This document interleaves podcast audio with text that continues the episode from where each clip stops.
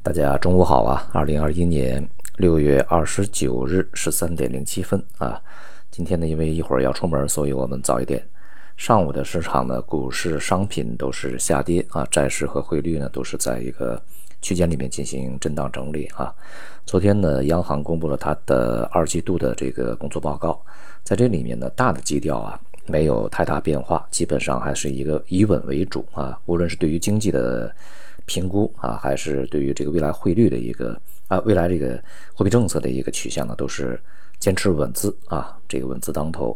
不过呢，对于经济以及这个一些风险的表述呢，还是有一些不同的信息出来啊，还是比较重要的。首先呢，对于这个当前经济形势啊，一季度的描述是国内的这个积极因素呢是越来越多的啊，呃，但是在这一次的会议里，呃，这一次的报告里面呢。呃，他所指出来的是国内外的环境依然复杂严峻啊，也就是说呢，他的表述没有在一季度说的时候那么的乐观。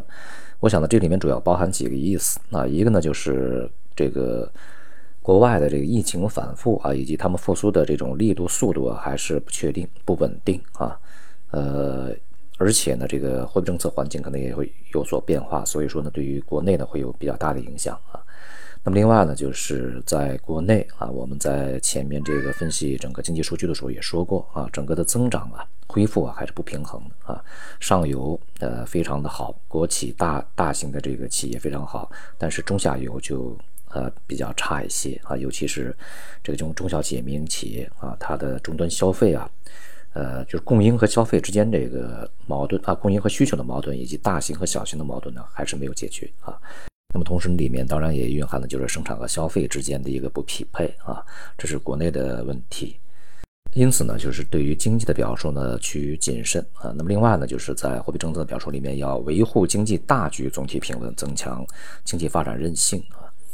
这里边这个大局的意思呢，是让整体的经济和金融形势不出现系统性的问题，要维持一个维护一个系统性的稳定啊。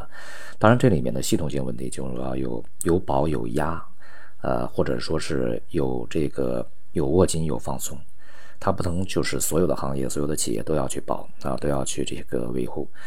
它是一个大局观。在这个之前一季度，比如说在疫情啊刚刚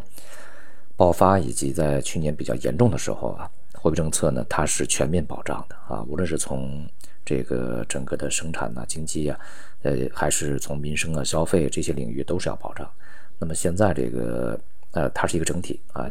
在那个时候任何一个环节出问题，可能都是造成大问题。而现在呢，这个在稳定以后情况就不一样啊，它没有必要完全的、全面的去保障啊，只是一个维持大局就可以。那么因此呢，在这个表述里面仍然是呃，暗含着处理发展和这个防范风险这个。呃，它的意思啊，一方面经济要恢复啊，经济要发展，同时呢要这个杜绝风险回头啊，也就是在我们这之前讲的金融风险、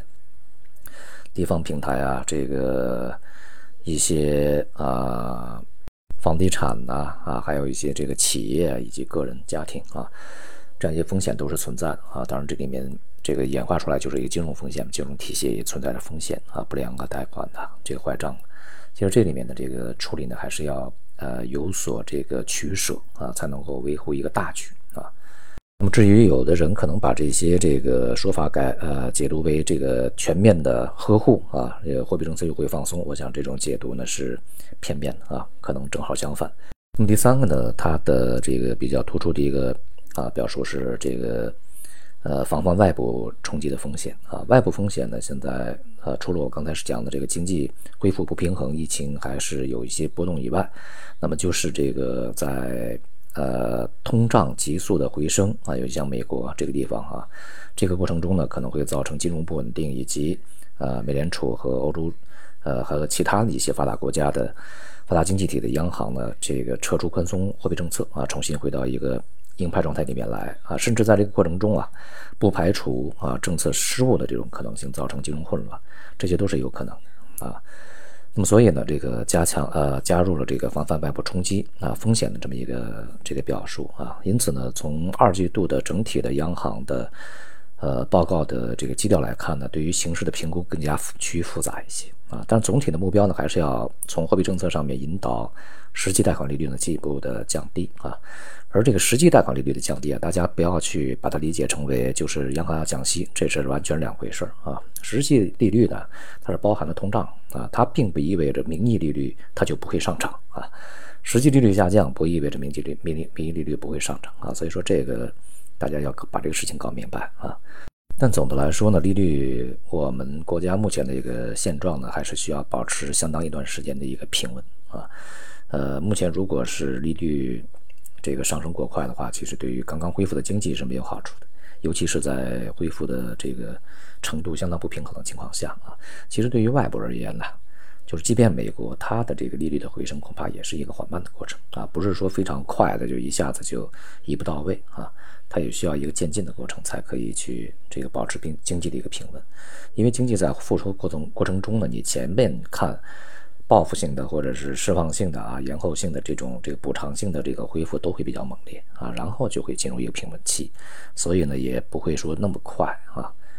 但不管怎么样呢，就是我们从中国央行对于当前经济的一个评估，以及中国的这个经济数据上来去看啊，经济的复杂程度啊，呃，在随后预计就会在美欧这些经济体里面去显现出来啊。毕竟这一次我们变成了这个呃领军者。啊，变成了这个火车头，呃，有可能就是从这疫情以后切换到了一个中国引领世界呃经济周期的一个这个模式啊，呃，所以呢，就是现在的中国的情况也会到呃也会反映到全球上面去啊，只不过是稍微滞后一些。因此呢，对于未来的经济呢，一方面不用太过悲观啊，大家都在想尽办法去恢复经济啊。呃，发达国家、发展中国家都是一样啊。另外一方面呢，也不要太过乐观啊，这里面的复杂程度还是比较高的。而对于这个市场而言呢，当前仍然是一个结构性的波动啊，此涨彼伏，此起彼消，这个一些阶段性的一些这个呃炒作呢也是比较多啊。但是这里面呢，我们仍然啊坚持那些呃从长期看啊比较这个有成长空间的一些这个板块行业啊，他们属于少数。呃，仍然是少数啊。好，今天就到这里，谢谢大家。